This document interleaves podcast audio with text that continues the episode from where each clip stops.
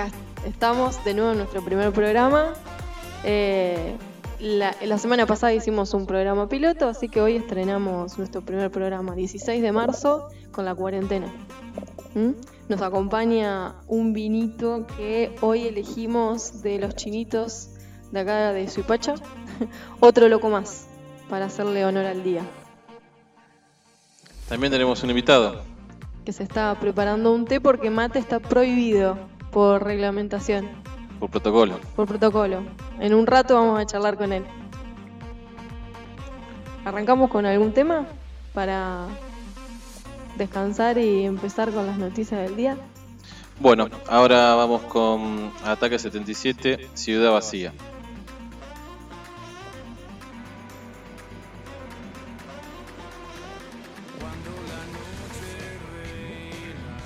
Bueno, arrancamos con nuestra primera sección. Si el lunes te pareció difícil, espera que te contemos las noticias. Y es inevitable hablar de lo que hace días solamente hablamos, que es coronavirus. Acaban de actualizar las cifras oficiales en Argentina. Eh, son 65 los casos de contagiados. con Sí, el ritmo de 10 por día.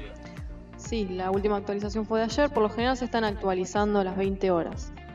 Eh, son 34 los casos en Ciudad de Buenos Aires. En el Gran Buenos Aires se nos viene acercando, muchachos. Tenemos 13. En Chaco hay 10. Córdoba 3. Tierra de Fuego 2. Y luego tenemos Santa Fe, San Luis y Río Negro con un caso por provincia. Sí, tenemos bastante cerca porque tenemos un caso confirmado en Chivilcoy. Y en Luján. Así Estamos rodeados. para Bien. seguir acrecentando la paranoia. Bueno, y hoy lunes nos encuentra con un, eh, con un montón de novedades porque hubo un montón de decisiones al respecto. El viernes nos fuimos a dormir eh, sabiendo que hoy arrancábamos las clases, que los chicos iban a ir a la escuela. Y de repente, bueno, ayer eh, en conferencia de prensa Alberto nos comunicó que las clases se suspenden. Eh, y hoy se tomaron además un montón de otras decisiones. Por ejemplo, el Se Poder cerraron las fronteras. Se cerraron las fronteras, el Poder Judicial va a entrar también en receso. Eh, y se está viendo, no sé si hubo novedades en el último, en las últimas horas, se está viendo las decisiones que se tomen con el transporte. Sí, hablan de transporte saludable, que no sé bien cuál sería la, la aplicación de esa medida, que se entiende por eso. Eh, y los trabajadores estatales de Nación trabajarían desde su casa, así que no va a haber dependencias de Nación abiertas. Claro, exactamente. Bueno, igualmente, por ejemplo, en provincia de Buenos Aires también hay dependencias que decidieron eh, no, eh, no tener atención al público. Por ejemplo, IOMA eh, es una de las entidades de la provincia de Buenos Aires que al público no va a atender, aunque supuestamente va a seguir desarrollando algunos trámites. Eh, pero bueno, por el momento hay varias instituciones públicas que... Sí, se había barajado la posibilidad también durante el fin de semana de parar por 10 días completamente eh, para evitar un poco lo que está pasando en Italia y en España, que como que ese parate llegó tarde, cuando ya estaba muy diseminado el, virus eh, en contagios autóctonos, que todavía en Argentina no hay. No sé si habrán aclarado cómo fueron los contagios de estos 10 nuevos que tenemos ahora. No, Eh, por ahora son las cifras oficiales. Después iremos viendo si hay novedades sobre los contagios.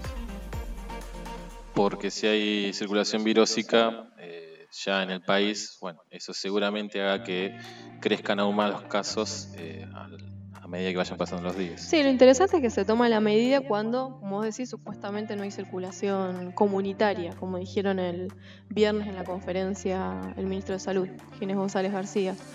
Por el momento no habría circulación comunitaria, con lo cual también Argentina está tomando decisiones drásticas como cerrar las fronteras o el cese del dictado de clases, entre otras, en comparación a otros países de Latinoamérica, incluso de Europa, eh, con bastante antelación, ¿no? Esperemos que sean medidas eh, que surtan efecto. El Sí. pronóstico es que el contagio va a seguir en aumento y que se esperan los picos para abril y mayo. Sí, ya lo explicó el presidente ayer, que la idea no es que no haya contagio, porque se sabe que eso va a seguir sucediendo, sino es que no tenga la curva de contagio, digamos, siga siendo una curva en una recta hacia arriba, como pasó en Italia y en España, que están sumando de a, mil casos más o menos por día de nuevos contagiados y en el caso de Italia está ya casi en 400 muertos por día.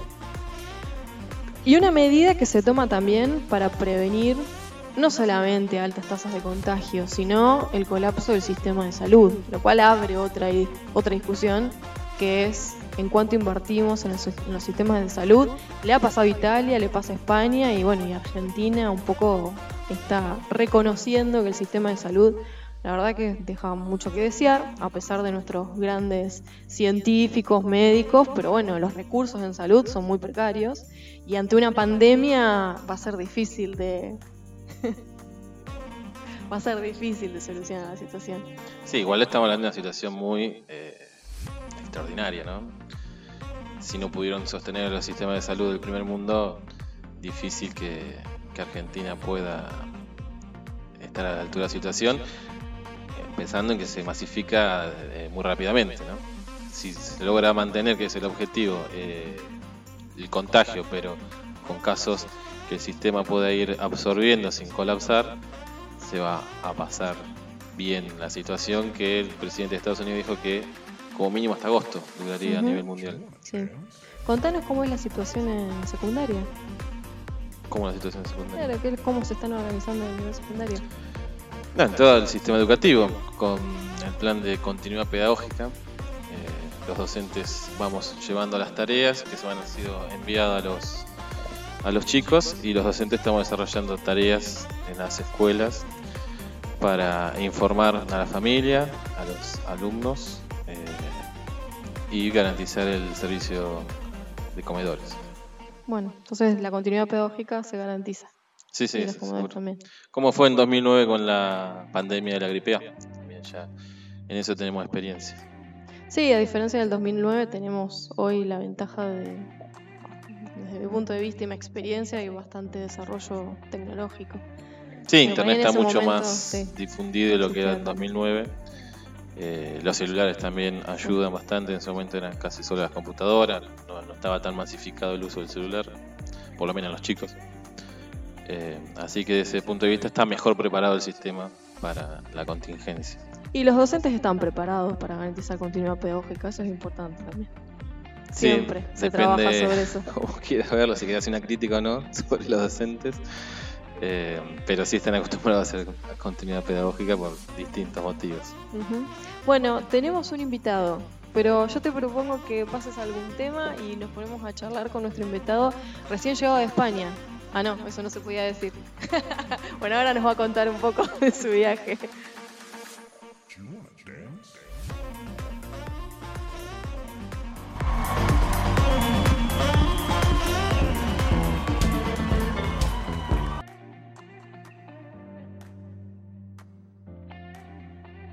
Bueno, volvimos. Tenemos novedades las vamos a contar ahora porque hubo actualización en los datos de los contagiados por coronavirus.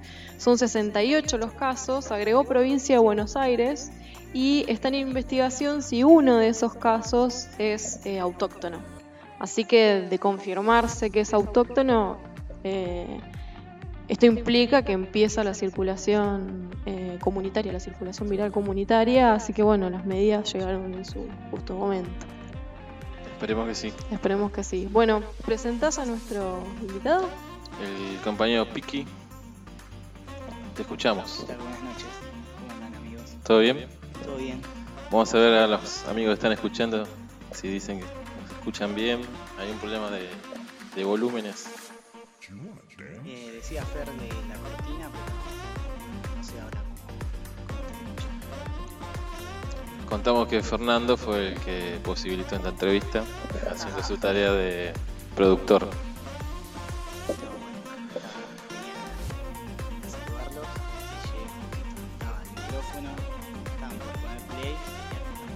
Está llegando justito a todos lados, ¿no?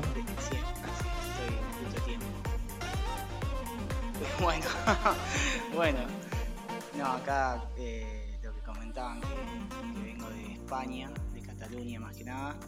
Sí, llegué hace ya 17, casi 18 días. Bien, aclaremos eso, ya pasó el, el periodo de cuarentena, así que está sano. Igualmente estamos tomando un té, nos saludamos de lejos. Bueno, eso tiene que ver con el protocolo. Ahí está.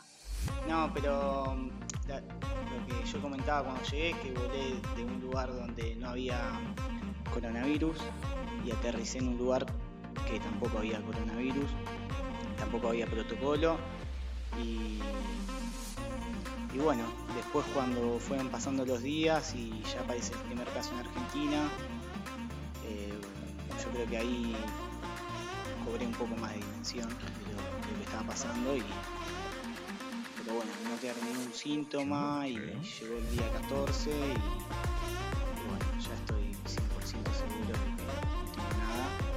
Pero bueno, eh, Nos deja tranquilo a todos. Sí, y la gente. No, pero volé la fecha, la fecha clave me parece, fines de febrero. Fines de febrero. Sí, tuve suerte. En ese sentido, sí. Y, y bueno, acá estamos. ¿Desde dónde viajaste? Desde Barcelona estuve el último mes en un pueblo de Cataluña y también en Barcelona. Viajaba bastante. Y, y bueno, Para ese entonces no había psicosis, no había... Recién empezaba, pero... Sí, eh, justamente cuando estaba en este pueblo eh, se veía bastante televisión y, y bueno, eh, no, no sé cómo explicarlo, pero era como siempre las mismas tres imágenes y, y- y más que información para, para cobrar conciencia, sino era más sensacionalismo todo y, no sé, no sé, eh, ya había como siete casos en España, pero no en Cataluña. Y, no, no se hablaba de otra cosa, pero tampoco es que se tomaban medidas porque, mm, no sé bien, los aeropuertos y es, es una ciudad bastante cosmopolita, Barcelona, y sin embargo, va, parece que se dejó estar y, y ahora no lo pueden parar. Sí, un, un poco lo que decían que tanto España como Italia como su- que subestimaron la situación. Eh, pero bueno, también eso es relativo porque al ser algo que no se conoce, Sí, eh, como esta, esta nueva enfermedad, eh, no se sabía que era tan contagiosa. Eh, hoy hacemos referencia a la epidemia del 2009 y no tenía este crecimiento la gripe A. Si bien se iba expandiendo, pero no al ritmo que, que crece el coronavirus. Sí, o sea, lo que yo vi en los medios, por lo menos allá, se habló muchísimo, bueno, eh, esa semana que armaron este hospital, 10 días, eh, se hizo mucho hincapié en eso y, y no se hablaba tanto de Italia, eso me llamó un poco la atención, sí se hablaba muchísimo de China, teniendo, bueno, eh, vuelos, barcos, es un país vecino Italia, ¿no? Y en ese sentido quizás sí se puede pensar que se subestimó. Sí, por otro lado, Italia fue uno de los primeros países que hizo controles con eh, para medir la temperatura al entrar a los eh, aeropuertos, las cámaras térmicas, que fue uno de los reclamos que se hacía al gobierno argentino, que ahora están en Ezeiza. Eh, pero bueno, se ven que no es ninguna solución mágica tampoco eso, será algo que suma, pero Sí, es algo que suma, sí, que tomar la, la temperatura, la fiebre, se puede llegar a detectar, pero bueno, no, la, la verdad de- desconozco. Sí, por ahí el problema también que tiene esta enfermedad, yo tampoco soy un especialista, pero no sé cómo será la cuestión de la gripe, pero el periodo de incubación es muy largo. 14 Eh, días. 14 días hasta que vos tenés algún síntoma. Si bien no son los 14 días contagiadas, pero bueno, ya unos cuantos días antes de tener síntomas ya estás contagiando. Entonces, eh, eso dificulta más todavía la cuestión de, de aislar a la persona, ¿no? O, o por eso se hace tanto hincapié en, en aislarse y no tener contacto a pesar de no tener los síntomas. Sí, y, y bueno, en muchos lugares de Europa ya, ya pararon el país, básicamente. Y hay que ver. Sí, la Unión Europea hoy anunció que cierra las fronteras, tanto externas, digamos, con el mundo, como la frontera entre los países miembros. Claro, pero no es eh, personas que, que estuvieron afuera o. son- o sea, no son esas personas las que tienen que hacer cuarentena, sino toda la población. Exactamente. El premier británico también estuvo hablando en términos muy duros. Eh, dijo que había que prepararse para perder un familiar, un amigo. No, durísimo. Eh, fue muy criticado, obviamente. Eh, pero como dando a entender que bueno, que ya hicieron lo que pudieron y que bueno, ahora están como a la buena de Dios. Eh, muy tranquilizador el mensaje de la máxima autoridad del país. Sí, que la población, bueno, eh, más, más afectado, que, que peor va, sale esta es la, personas de la tercera edad. Y bueno, nos, vamos preparando psicológicamente, ¿qué hacemos? Eh, sí, es, es bastante difícil el tema de la paranoia. Eh, bueno, también estamos viendo ahora noticias que los supermercados también anunciaron algunas medidas de que no puede haber, en los hipermercados no puede haber más de 200 changuitos a la vez comprando. Eh, seguramente se empieza a limitar las cantidades también para evitar esto de la psicosis y que uno se lleve 20 y otro se quede sin nada. Sí, a mí lo que me parecía con respecto a esto de, de alimentar la paranoia y eso, es, eh, creo que lo hablábamos ayer con Fer, eh, la información eh, es subjetiva.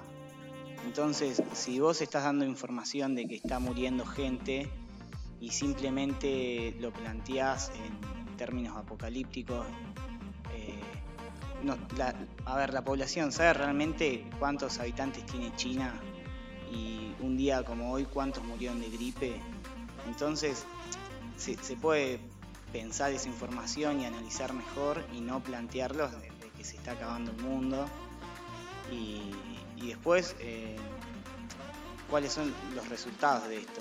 Generar conciencia o que vos vayas a comprar alcohol en gel y que no lo tengas porque hay alguien que, es, que compró eh, de más y después sos vos el que lo va a contagiar a esa persona.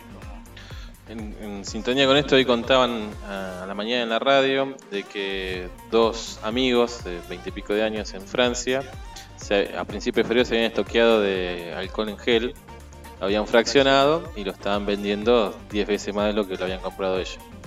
Eh, Amazon y eBay tomaron nota de esto, le cerraron las cuentas, así que los muchachos se quedan con todo el alcohol en gel y no pueden venderlo por internet, porque lo estaban vendiendo por internet. Bien, acá Alberto dijo que iba a poner un precio máximo, ¿no? Eso, eso sí lo escuché. Y después, bueno, sí. Hay un precio máximo supuestamente que se va a estipular. El problema igual que está viendo, bueno, me pasó hoy, cuando quisiera comprar alcohol, no hay alcohol. De hecho, tratamos de buscar en más de un lugar y la verdad es que esos productos de limpieza básicos que nos están planteando como necesarios para el cuidado, en este momento no hay en varios lugares. Sí, que se está dando a nivel mundial. Mm. Italia, España y Francia están con exactamente con el mismo problema. Eh, Así que es- esa cuestión es común a todos los países, no tiene que ver solo con, con Argentina. Es, a mí me parece interesante esto que vos planteabas de, cuáles serán las consecuencias. Ayer eh, varios analistas políticos planteaban eh, si a largo plazo eh, la pandemia puede provocar el cambio de percepción que tenemos sobre el Estado y entender ahora al Estado como un ente responsable, necesario y el, que tiene que decidir sobre la economía y no dejarlo librado al mercado, que bueno, la tendencia de los últimos años en el mundo. Sí, el presidente de Francia se refirió a eso y hizo como una revalorización del Estado, sabiendo que él viene de un- una ideología de centro derecha, donde el papel del Estado no está tan presente, ¿no? Pero bueno, a veces las situaciones límite hacen tomar conciencia de lo que es importante. ¿Qué te pasó cuando llegaste a Argentina? En medio de la pandemia ya en Europa y bueno, y acá de a poquito. Sí, mirá, acá no, todavía no, era tema así de agenda nacional, sino era como ver qué estaba pasando afuera. Y, y bueno, ¿qué me pasó? Eh, me sorprendí del, primer caso y, y- y no más que eso, porque tampoco nos da mucho respiro, ¿no? Como que ya, ya no nos sorprende, ya estamos viendo, ¿cuánto decía Seba hoy? 10 por día. Sí, más o menos el promedio. No, y además las sucesiones de noticias, ¿no? Ayer fue el caso de este muchacho que quería salir estando en cuarentena. El guarda del edificio lo frena y lo termina moliendo a trompada. Sí, es- eso se viralizó, sí. Yo me enteré esta mañana y sí, locura. Eh, es como que entre las cifras que van creciendo y este tipo de casos que van surgiendo de violencia o de desabastecimiento, o las imágenes propias de, España e Italia, de las calles desiertas, de los militares pidiendo que la gente entre a sus casas, que no salgan si no es necesario. Eh, es de, de cine apocalíptico. Sí, sí, sí. Ahora me parece que también pensando en voz alta, se vienen algunos días feriados y, se puede aprovechar a favor como para parar un poco, ¿no? Y a ver si, podemos, no, sé si eh, erradicar el, contagio, creo que, no va a ser nada simple, para nada es imposible y no caer en esta, pero sí para parar un poco y, y, seguir tomando medidas, seguir tomando precaución, ¿no? Sí, es importante la concientización, ¿no? De, que hay que quedarse en casa, ¿no? Que los chicos no están de vacaciones, que no, no es momento de salir a comer, que eso también tiene un impacto en los comercios, ¿no? Porque decirlo así, no hay que salir a comer, como están diciendo, no hay que salir a lugares donde haya mucha gente, eso implica que alguien no va a ganar lo que pensaba ganar. Y hay que ver tiempo cómo se va sosteniendo esto y cuánto se puede resistir como un comerciante, ¿no? Con el negocio cerrado o vacío porque la gente no va. Sí, en términos económicos esto va a traer. Sí, de hecho ya el riesgo país ni lo estamos midiendo porque ya están en niveles que no, que no se pueden creer, ¿no? Peores que el 2001. Vamos a un temita y yo después de la pausa, tengo ganas de que vos nos cuentes qué hiciste allá en el viaje, más allá del coronavirus, para distender un rato de ahí.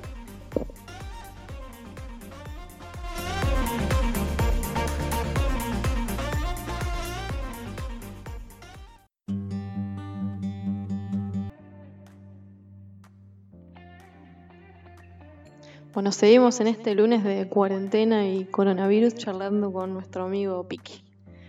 La nuestro diario de viaje viviente.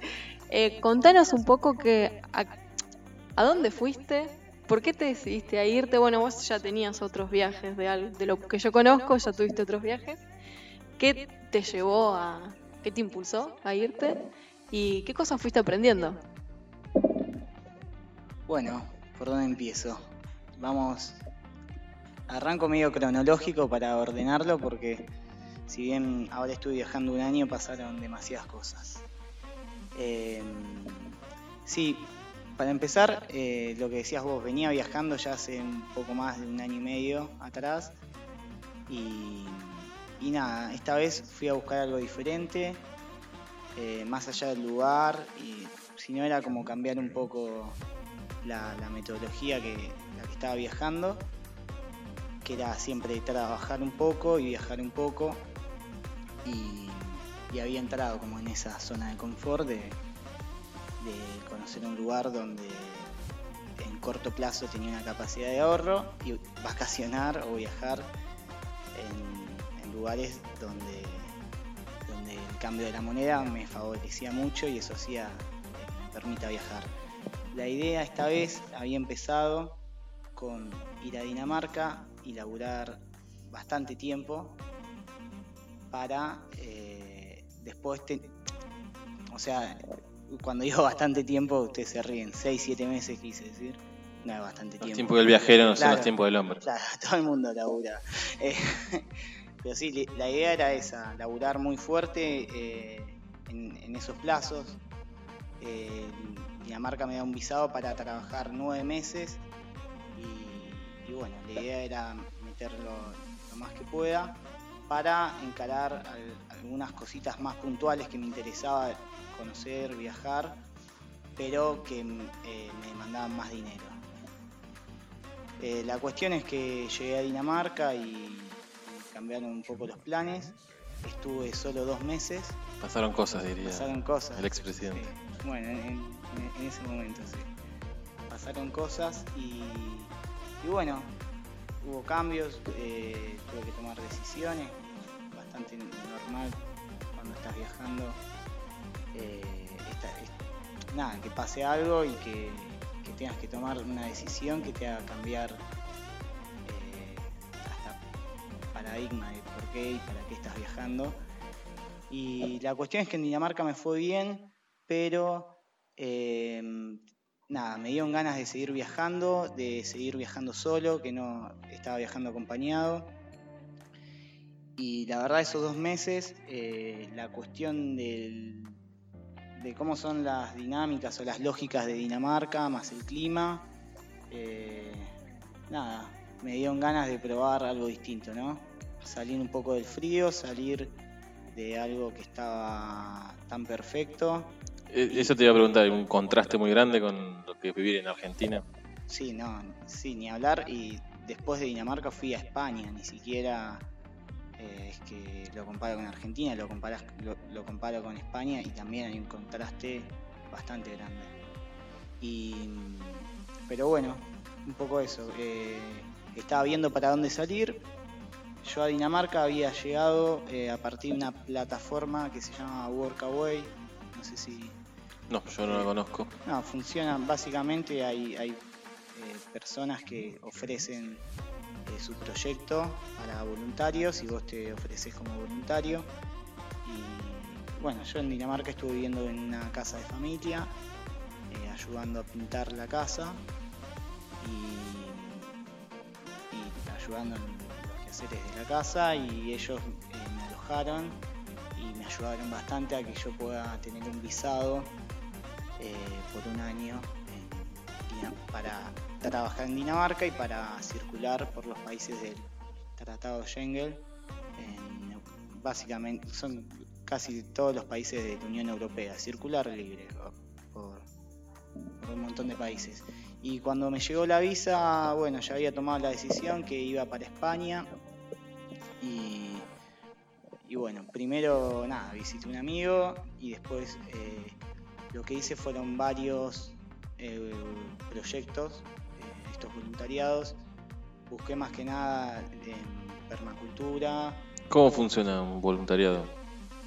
Y mira, son, todos son, sí, son todos muy distintos porque a veces los proyectos son, eh, por ejemplo, es un proyecto económico y vos necesitas ayuda. A veces es un proyecto personal para tu casa, para tu quinta, tu campo.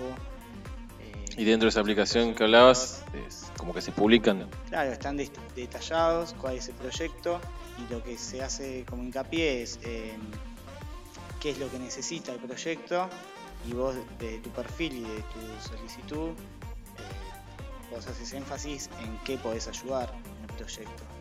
El, por ejemplo, el, primero que, que hice bueno, el primero fue en esta casa de familia que tenían que vender la casa y los ayudó a pintar la casa.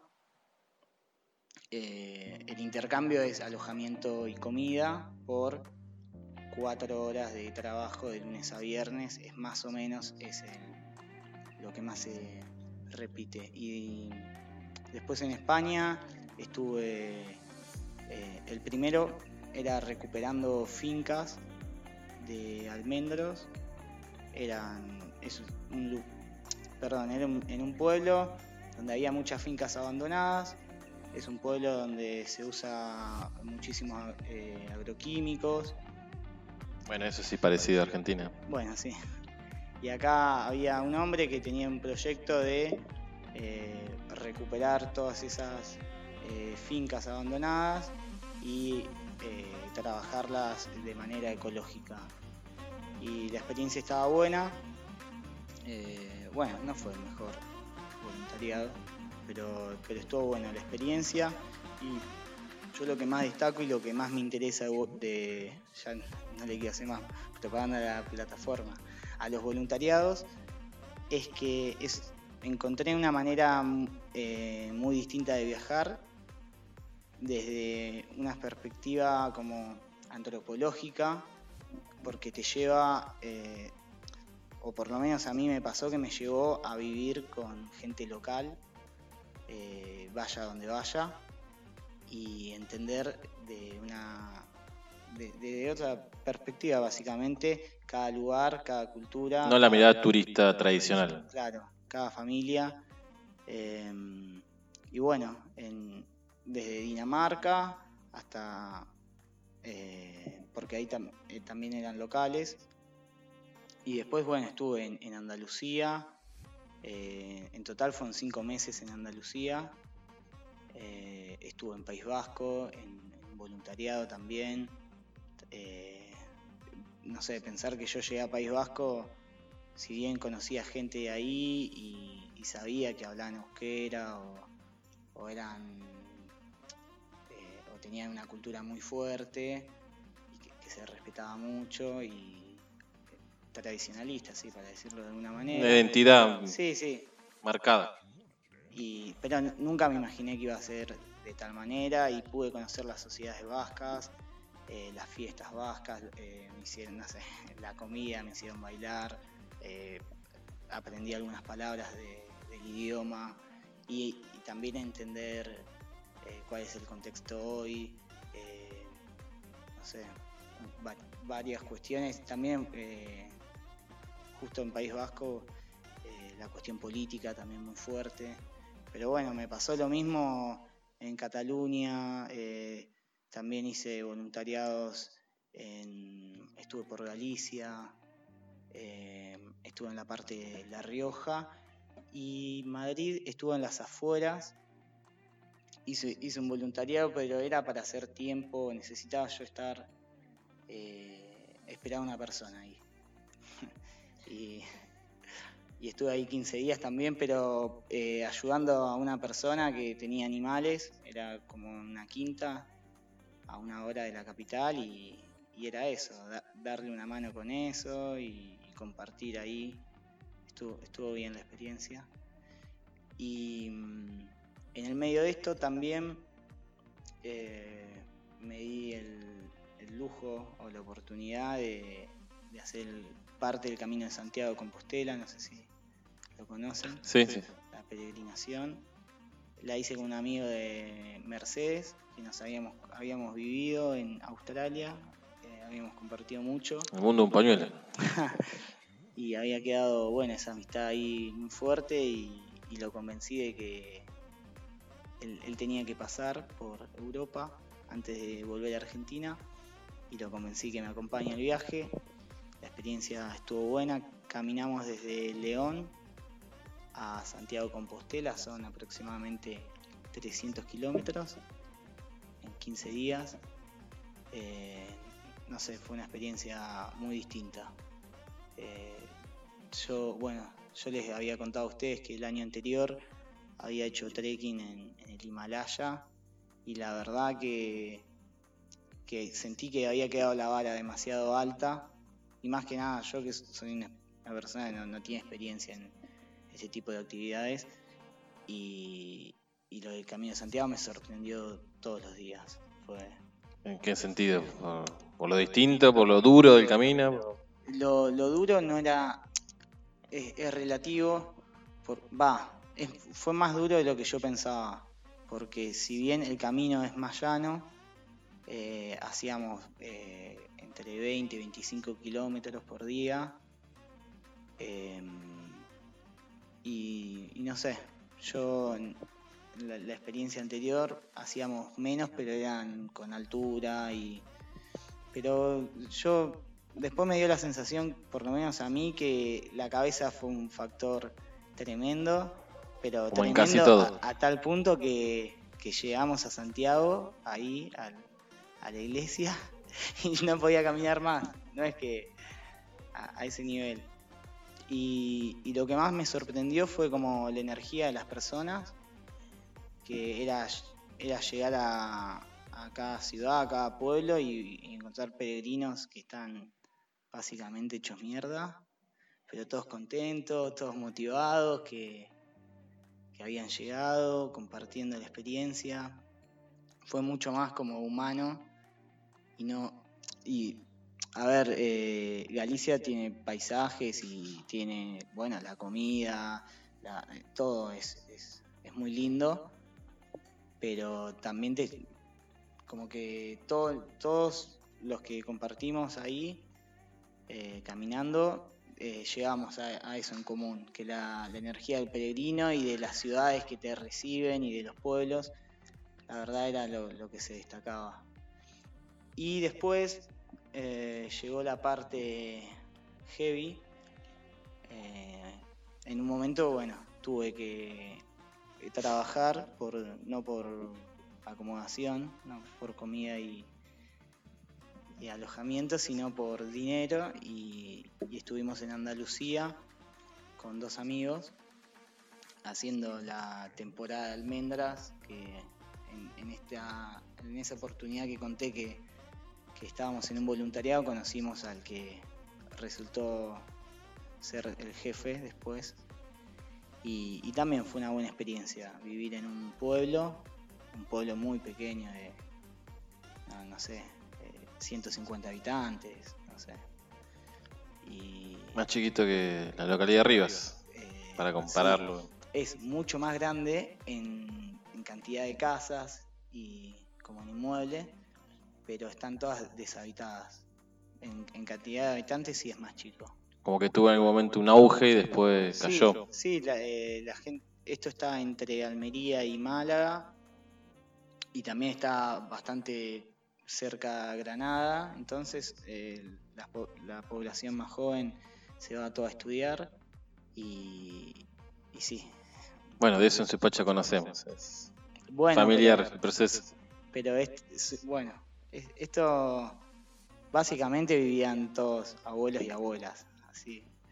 Y fue, fue una buena experiencia.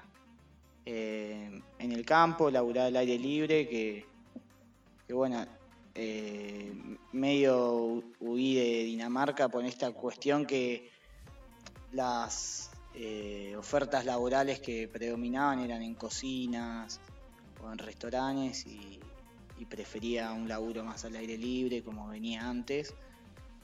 Em, y bueno, acá lo encontré, sin buscarlo mucho, apareció la oportunidad y, la verdad eh, nos fue muy bien. La experiencia, nos sirvió para después seguir viajando. Y, después ya en los últimos dos meses sí me los tomé para visitar un montón de... bueno, eh, yo tengo familia ahí en Pamplona, los fui a visitar para Año Nuevo. Eh, también anduve... Em, me fui a Málaga para Navidad a ver a un amigo estuve más que nada viajando los últimos dos meses y, siempre visitando a un montón de gente que conocí en viajes anteriores y, también ahí viajando por España, País Vasco, Cataluña. Sí, lo que me habías contado eh, me llamó la atención, lo que me contabas del País Vasco, que era muy distinto a, a la idea que tenía yo, ¿no? Mi prejuicio de lo que era el País Vasco. Eh, en la forma de organizarse, de relacionarse. Sí, sí, y, para mí fue eh, demasiado chocante porque yo venía de estar eh, un mes, sí, un mes clavado en Andalucía, donde las personas como que son más dadas, más confianzudas. Más argentinas. Eh, sí, sí, en ese sentido como más simpáticas y cuando caía País Vasco de pronto eh, en un principio tenés esa sensación de la distancia, de que no hay confianza, pero después cuando conoces a las personas eh, es, una locura lo generoso que, son, pero, es así muy cultural, es increíble eh, cómo te, te, van a ayudar, cómo van a compartir con vos. A mí me pasaba que a mí no sé, me interesaba aprender alguna palabra o conocer. Fue esta cuestión que el viaje había mutado a una un, como un perfil más antropológico, como para definirlo de alguna manera. Y la verdad a ellos eh, les encantó compartir eh, todo, todo en el sentido de, de llevarme a fiestas, de llevarme, no digo a, a fiestas eh, tradicionales, quiero decir, eh, no sé, a la... No electrónicas. Claro, claro, pero no sé.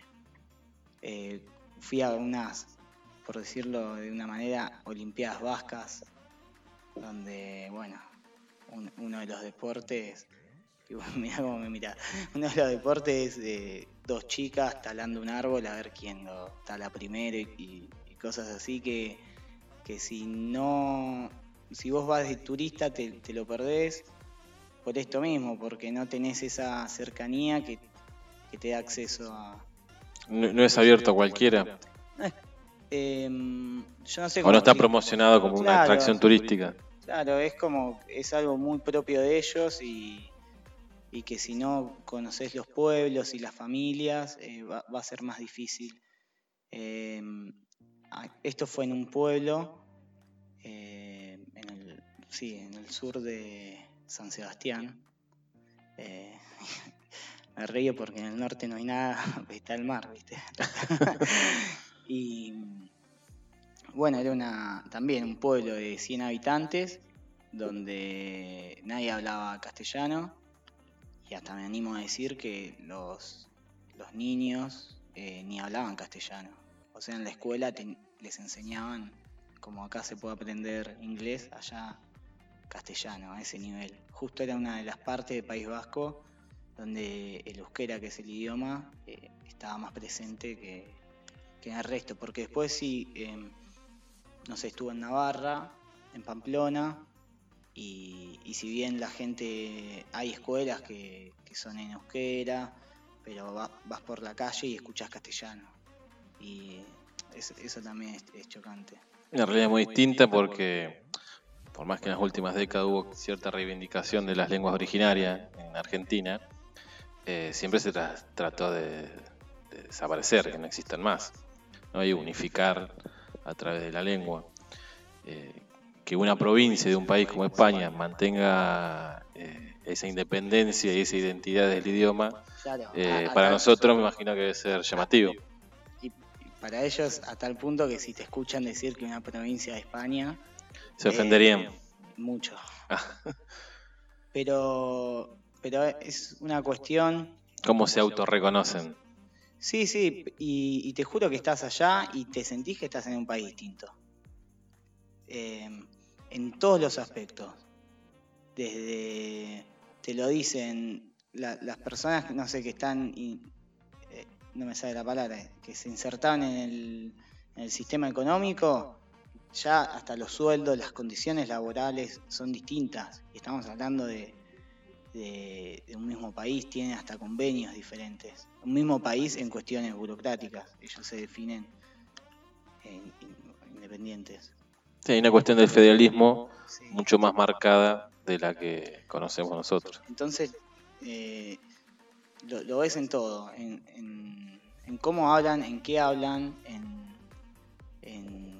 cuáles son sus tradiciones y en lo que más, eh, o, en lo que más destacaba yo la diferencia eh, y que admiro de la sociedad vasca, eh, de la comunidad vasca, es el,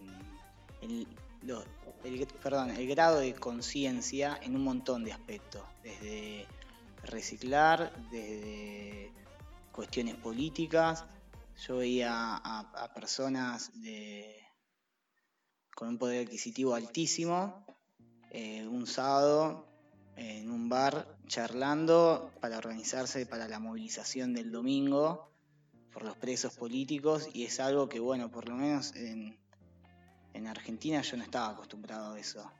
Y, y eliminó un montón de prejuicios de los que tenía yo acerca de que una persona que le va muy bien económicamente eh, también puede tener eh, Compromiso social. compromiso social y, y después conciencia conciencia en, como es esto que decía en el medio ambiente se, ve mucho. La verdad que que es admirable un, un montón de cuestiones.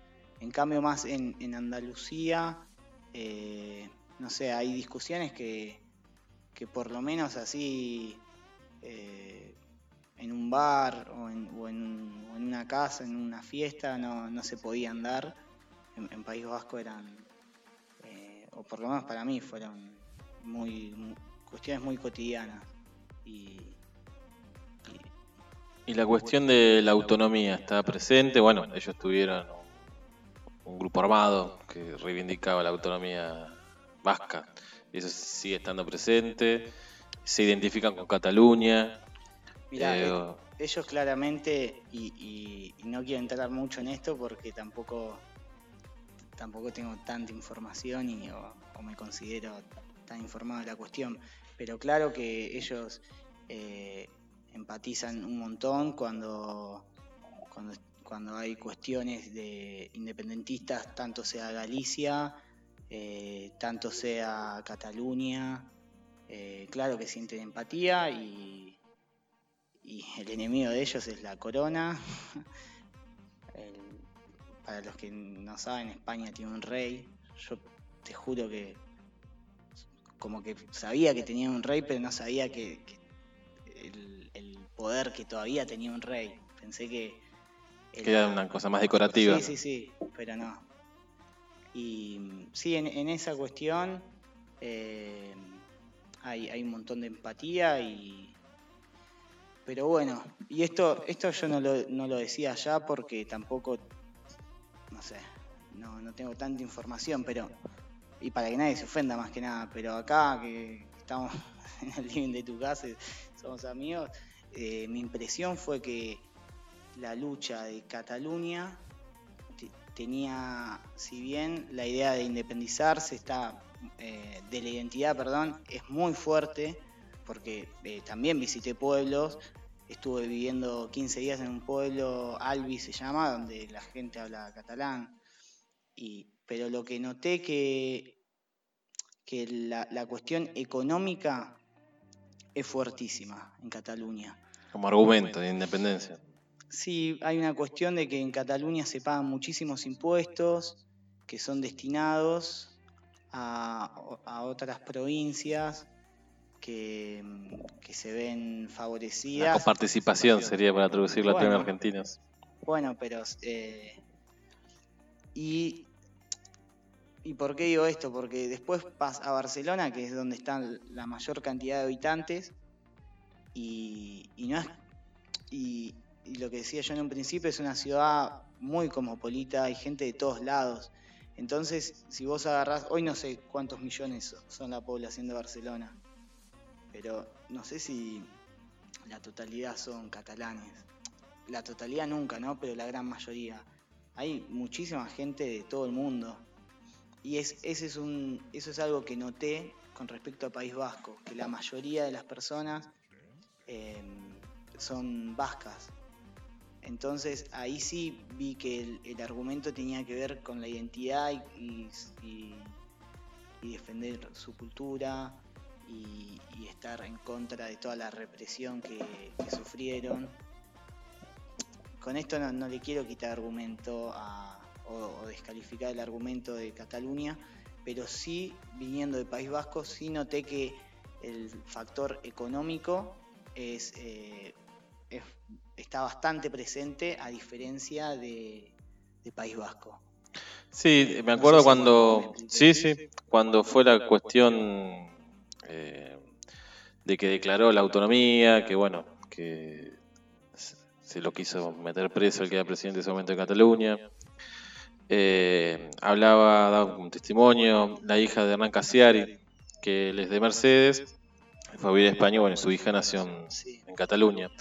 Y el mayor argumento que ella daba era esta cuestión económica, ¿no? De por qué con el fruto de su trabajo tenía que mantener a los que no trabajaban en España. Eh, en España lo que se da, que es algo que yo no sabía cuando hasta que hasta que llegué y me lo contaron, existe algo que, es como un seguro de desempleo, se llama el paro. No sé si escuchaban hablar. Sí, por las series más que nada. Claro. Entonces, por ejemplo, yo ahora tengo, tengo una amiga que estuvo trabajando dos, dos años de corrido, como cualquier persona o como muchísimas personas que yo conozco acá, y tienen, eh, bueno, a partir de cómo es el sistema y la seguridad social allá, ella tienen 12 eh, meses, durante 12 meses tiene eh, una ayuda económica, no me acuerdo si eran 900 euros o 1000 euros por mes, que le corresponde hay una ecuación que es eh, cuánto tiempo estuviste aportando y, cuánto dinero aportando y de ahí sale cuántos meses de paro tenés y cuánto vas a cobrar el paro. Y, bueno, el, argumento de- el- del boca en boca, eh, o sea, yo no, fui a ni- cuando llegué no había movilizaciones en Cataluña, pero el, el argumento más fuerte eh, que tiene que ver, o por lo menos que escuché yo, es eso, es ¿por qué yo tengo que pagar más impuestos que todos? Y el paro en Andalucía era como una guerra de, de impuestos enfocadas en, en Andalucía, que es... Me suena a los planeros, ¿no? Sí, pero vos sabés que el paro no tiene, eh, no tiene estigma. Eh, yo no sé si es que el... A ver, no, no tiene estigma en el sentido de que a, a nadie le, le avergüenza estar en el paro. La gente planifica sus vacaciones en base al paro. Y estoy hablando de clase media o alta. Yo no sé si es... eh, debe ser porque gran parte de la población debe sentir que es su derecho. Porque... Está apropiado eso. Claro. Pero bueno, se ve que en distintas regiones el paro funciona diferente. A mí lo que me, me explicaban, pero, pero bueno, habría que hacer un poco más hincapié, es que en Andalucía hay, hay una categoría de trabajador que es el jornalero y...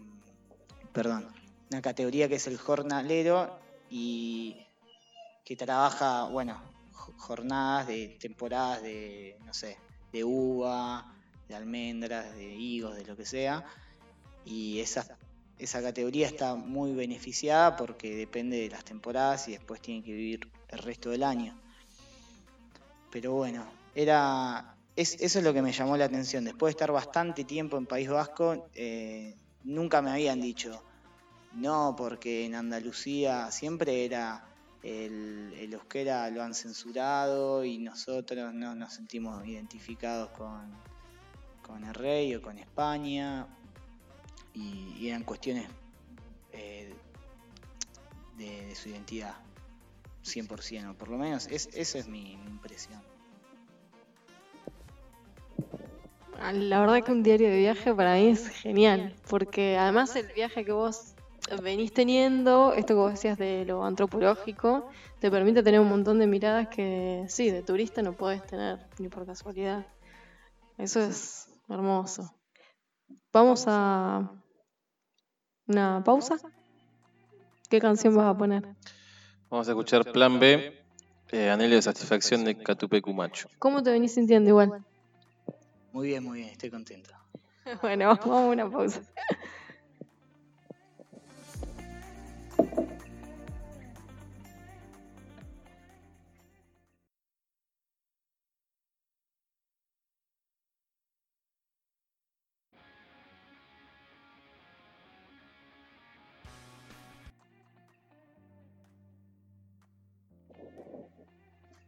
Bueno, en nuestra sección pasan muchas cosas. Vamos a charlar un rato de las efemérides de un 16 de marzo.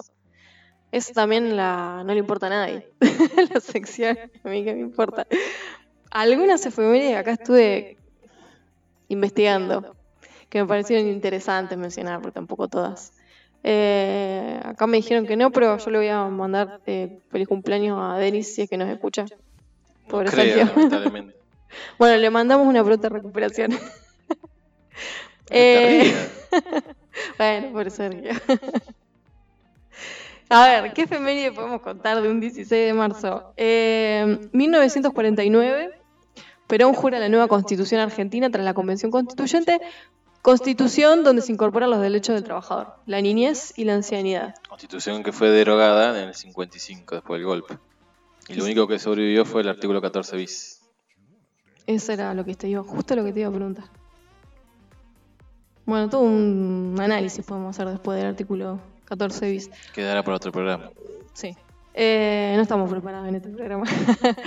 2013, un 16 de marzo del 2013, muere Martínez de Oz, ¿m? el ex ministro de Economía argentino durante la dictadura militar.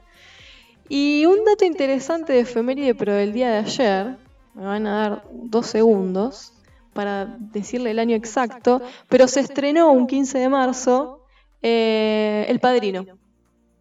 ¿Eh? Interesante película De lo para mejor nuestros días. de la Sí. del cine. Bueno, vos lo catalogás de esa manera. Sí, sí. Creo que es década del 40. Bueno, ahora no tengo el dato exacto. Pero... ¿Filmación o dónde está contextualizada la película? No, no, el estreno de la película. ¿Eh? El estreno de la película. No, no, no, es más nueva. Más nueva.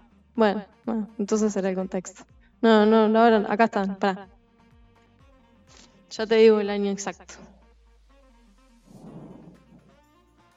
A ver. Mucho silencio en radio. Bueno. Nació Mafalda, mira, en 1962, el 15 de marzo. Eh, tenés razón, muchos años después, 1972, se estrenó El Padrino. Eh, La primera de tres. la primera de tres, exactamente. Bueno, eh, vamos a seguir charlando con nuestro invitado de hoy, pero eh, tenemos una última sección para relajar el lunes, que es el alivio del lunes. ¿Querés eh, iniciarlo con algún tema? Y volvemos a la última parte de la... Bueno, vamos a escuchar El amor ya va a llegar de Bueno, en el alivio del lunes les venimos a proponer una película que se llama Melancolía. que alivia. Pero es impactante. Sí, no no, te parece por impactante? por alegre, ¿no? No impacta justamente por eso. Bueno, los dos, la, ¿vos viste la película Melancolía? No, no la vi. Ahora la, la quiero ver. Eh, es de, perdón, es un director de Dinamarca, de donde Exacto. anduviste. Eh, bueno, el- a los dos nos impactó de manera distinta la película. Así que eso es interesante también. Vamos a contar primero de qué se trata. La película es del 2011, es de mm, ciencia ficción y drama. Eh, Post-apocalíptica, va, apocalíptica, no Sí, sí. El- es- fue escrita y dirigida por Lance Portrier, que es el, el director de la película.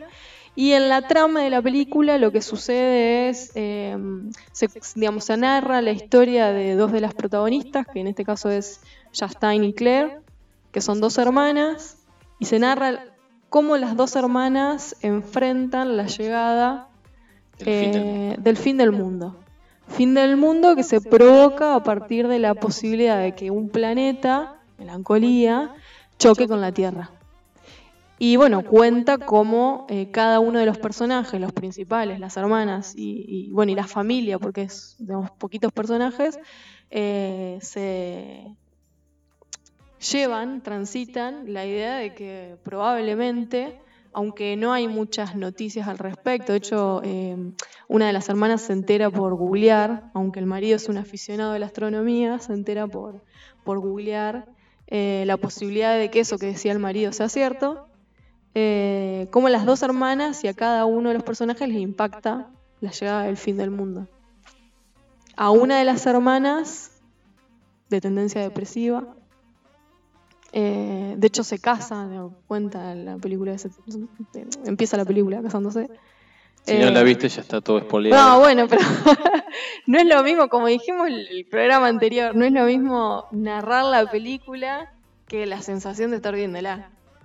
Por lo menos no tengo las palabras exactas para decir lo que sentí. En particular, esta película tiene, por ejemplo, una producción en fotografía que es muy impresionante. Sí. Es para verlo con un buen sonido, con una buena imagen, eh, más allá del guion, que también está muy bueno, tiene una cuestión fotográfica que está bueno tener lo necesario para poder apreciarlo. Sí, y el- la música que emplean, que obviamente acompaña la imagen, es muy interesante. Es eh, llevadera y te implicás con alguno de los... Lo interesante es eso, que con alguno de los personajes te implicás o tenés tu propia mirada sobre si estás en esos lugares, tenés tus propias sensaciones.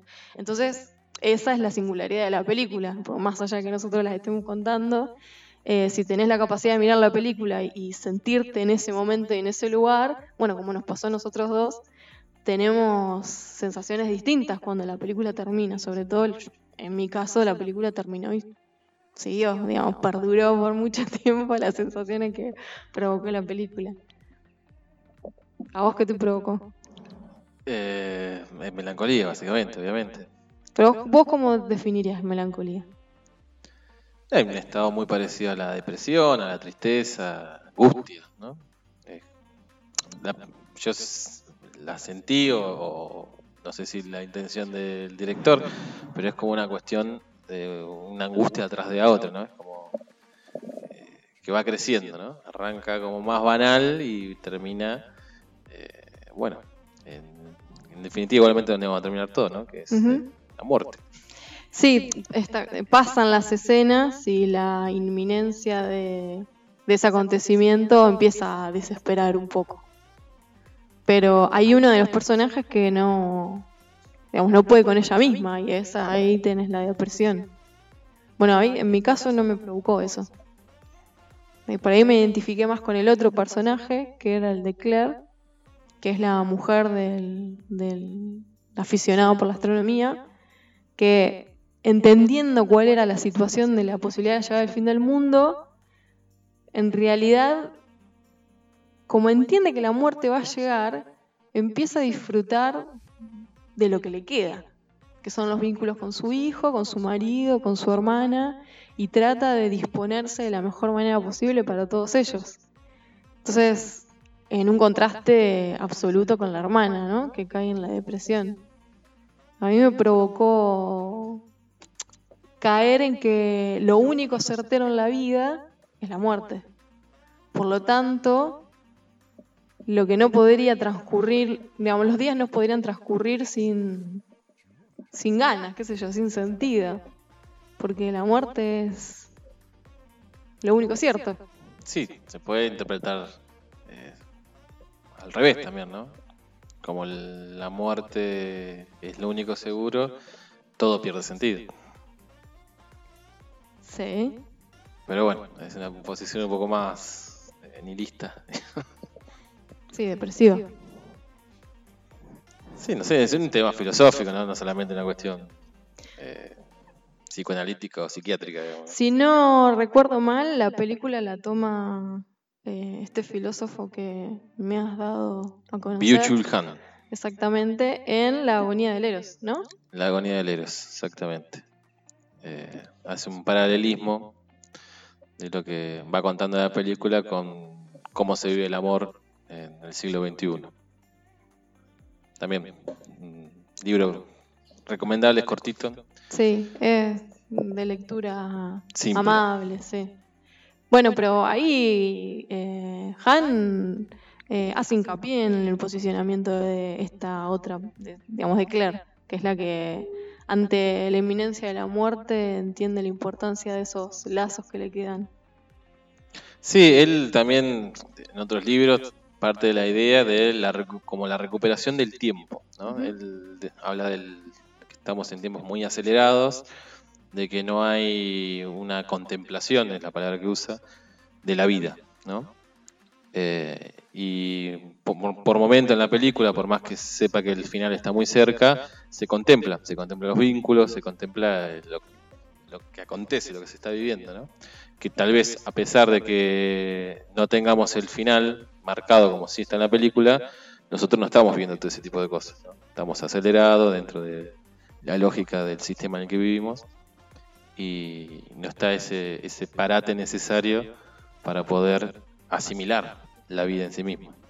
Sí, eh, no hay, bueno, contemplación, que él lo plantea como la posibilidad de mirar, sentir placer, pero no exento de dolor y de sufrimiento, porque sería, digamos, si yo pretendo contemplar sin dolor, estaríamos entrando en la, en realidad en la era posmoderna, que es vivir a costa de no la sufrir. positividad Exacto. constante.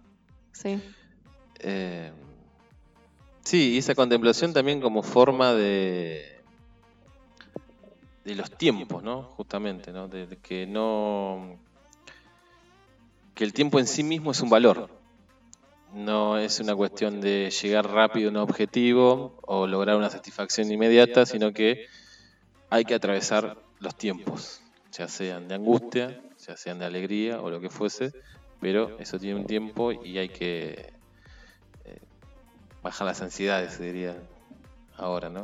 Y queda reflejado en la película, en este personaje que él toma como ejemplo, lo que eh, en ese texto o en algunos otros él toma como amor, como entrega al otro, porque lo que hace Claire es eh, tomar decisiones en función a los demás, es entrega absoluta. Eh, estar contenta para que los demás no se den cuenta de cuánto puede llegar a sentir de desesperación en ese momento y crear escenas para que los demás transcurran lo más tranquilamente posible la llegada del fin del mundo. Así que esa idea de amor como entrega que no se, digamos, según Han no se vive en este contexto. Bueno, hoy hablábamos del ejemplo del, del tipo que tenía que estar en cuarentena y, lo terminan denunciando. Si hay un ejemplo cabal de que el otro no me importa nada, podría ser ese, tranquilamente. Sí, y la cuestión de lo, veloz, ¿no? Y de, esta cuestión positivista total de que yo me tengo, tengo ganas de irme de mi, de mi departamento y me voy, porque no me aguanto, a pesar de que eso implique... Eh, en este caso, suponiendo que tuviera el virus, contagiar a otro de una enfermedad. Y si no me lo permitís, lo hago a través de las trompadas directamente. Eh, y esto que decías vos de la, de la, idea del amor, eh, Darío Esterrabio lo toma también y habla de la desmercantilización del amor, ¿no? Que cuando uno ama, y en todos los vínculos, no solamente en cuestiones de pareja, eh, se entrega y da. Pero eso no significa que vaya a haber una devolución porque si hay una devolución, justamente se está mercantilizando. Si hay un ida y vuelta en eso, hay una transacción. Sí, si espero algo de eso que yo estoy dando, eh, ya el otro pierde la entidad de otro. y hay una hay una cosificación del otro, porque estoy esperando algo como si fuera una mercancía, como si fuera una cosa. Mira, cómo veníamos pensando en la película Melancolía en función del contexto y de... Pues yo pensaba esta incapacidad de contemplar y cómo, por ejemplo, en un contexto de, de verdad lo pienso, de pandemia, eh, por ejemplo, nos están arrebatando de ideas para pasar la cuarentena. Digamos, porque es imposible, digamos, nos, nos resulta ensordecedor la idea de estar encerrado pensando. Digamos, porque ahí sí no te queda otra más que contemplar. No tenés ninguna otra eh, tarea cotidiana que te reste tiempo a pensar, encontrarte con vos mismo, con el que tenés al lado. Sí, y eso mediado por un bombardeo mediático, sensacionalista, como decía Piki, de, cómo se trata el tema, ¿no? Eh, también, de la velocidad, la inmediatez, el dato, ¿no? Muchos diarios tienen el seguir el minuto a minuto de la pandemia y vas viendo cómo crecen los números. Y en esos números hay personas. Sí. Eh, sí, la desinformación, que es una característica de la época, a pesar de la gran cantidad de datos. Sí, la gran posibilidad de acceso a la información. Pero bueno, también ese gran acceso también hace que haya un gran acceso a informaciones falsas. sí. Eh, de hecho, el presidente también fue víctima de las informaciones falsas. Eh, Hoy había un artículo del portal La Caja, no sé si lo conocen, que tratan de hacer eh, una difusión de la ciencia dura eh, para los que no entendemos demasiado de ciencia dura. Y hablaban de esto, ¿no? De lo difícil de informar eh, dentro de del contexto de la sobreinformación. Y en esa sobreinformación hay verdades, mentiras, de todo. Además también hay mucho una otra conexión con la película. Filosófica tal vez, pero no, no, no tan de academia, ¿no? la habíamos relacionado con otra película, que era 555. Ah, cierto, sí, sí, sí, un película, un post. Un especialista sobre el tema. Sí, es que en realidad estaba invitado por eso. Lo del viaje la excusa. sí, eh, habíamos hecho vinculación con 555. Bueno, vos contanos, a ver cuál era la vinculación. Porque este mismo planeta que aparece en Melancolía también aparece en 55 eh, como causal del final. Bueno, vamos a contarle al público de qué se trata la película. Es una película argentina eh, que cuenta, que narra una historia digamos, verídica, hecho de Parravicini. ¿Vos tenés datos de...? Mirá, si sabía, la, la miraba, refrescaba, mirá, me, me, sorprende. Mirá, lo que me acuerdo de la película, yo la vi hace como un año y medio. y, y está basada en las eh, psicografías de Benjamín Solari Parravicini, ¿no? Que, bueno, él fue un artista argentino del siglo XX que aparentemente canalizaba, no sé, un arcángel, no sé cómo era esa historia. Trance. Sí, él, él- él en un canal y entraba, bueno, entraba como en trance y bajaba data en psicografías, o sea, en una imagen y una frase. Lo llaman el Nostradamus argentino. Así, así es, porque bueno, eh, se le empezó a dar mucha rosca, o esto me contaban, conozco gente muy manija de, de Benjamín Solari Parravicini, por eso miré la película 555 aquella vez. Y lo que me decían es que la gente que se dedica a estudiar estas psicografías está como detectando predicciones de esta época. Y, y lo, que, lo que me causa gracia es que eh, esta semana yo estuve pensando bastante en esto, porque ahora estoy perdido, pero ¿qué fue? En el eh, algo así como octubre de 2018 yo comenté que iba a Europa en el 2019 y, y un- y una persona muy fanática de Benjamín Solari Parravicini me había dicho que, no vaya a Europa. Así como, y yo como, bueno, pará, déjame en paz, viste. Porque, bueno, se venía, se venía algo muy complicado, no sé qué me decía. Y esta semana me acordé mucho de esa persona por el, por el coronavirus. En serio, lo tuve ahí presente. Para los que les gustan los temas eh, metafísicos, eh, coinciden varias predicciones sobre la cuestión crisis, ¿no? No, no Sí. específicamente una pandemia, pero que el 2020 era un año crítico, ¿no? Y en particular para Europa, también eso aparece. Sí. Eh, Son- pero bueno, ya ahí entraríamos en un Sí, terreno de creer, no creer, interpretar. Sí, lo que se interpretaba es eso mismo. Lo que se interpretaba era que varias de las predicciones tienen que ver con esta época. Ya venía el- la muerte de. Creo que la muerte de Fidel Castro fue como el, el punto donde. donde las Él predijo la personas- revolución, eh, 20 años antes, Ah, la revolución sí, cubana. Sí, en- en el- es verdad. Ahora que lo decís, eh, lo había visto. Pero cuando él habla de cuando se terminen los cinco tiempos del oso en Cuba, y son los 50 años de Fidel, y, y el otro que era así como muy. que, fue más importante, las Torres Gemelas, me parece. Ya no, no lo tengo fresco, me acuerdo en, en, en- en esa época, octubre de 2018, me acuerdo que estuve ahí en Córdoba y. y, y bueno, apareció, apareció este personaje. Bueno, podemos decir que la película está en YouTube, es gratis, cualquiera que quiera verla la puede ver. Sí, Y bueno, es una narra película nacional. una película argentina y narra la historia de alguien que se obsesiona de alguna manera con estas psicografías y eh, logra encontrar la fecha que todos quisiéramos saber. Sí. Sí, sí. La, la tendría que ver de vuelta. Y es, es una película recomendada, o desde mi punto de vista, para las personas que, que les interesa la- las cosas o paranormales o metafísicas. o- no es una película que... O los que vacacionamos en Capilla del Monte. Claro, también. Bueno, también al igual que Melancolía es una película que al personaje le pasa que se desespera cuando empieza a descubrir, un poco se queda solo porque no lo acompañan mucho los allegados en creerle lo que estaba diciendo. Yo tampoco la acompañaría.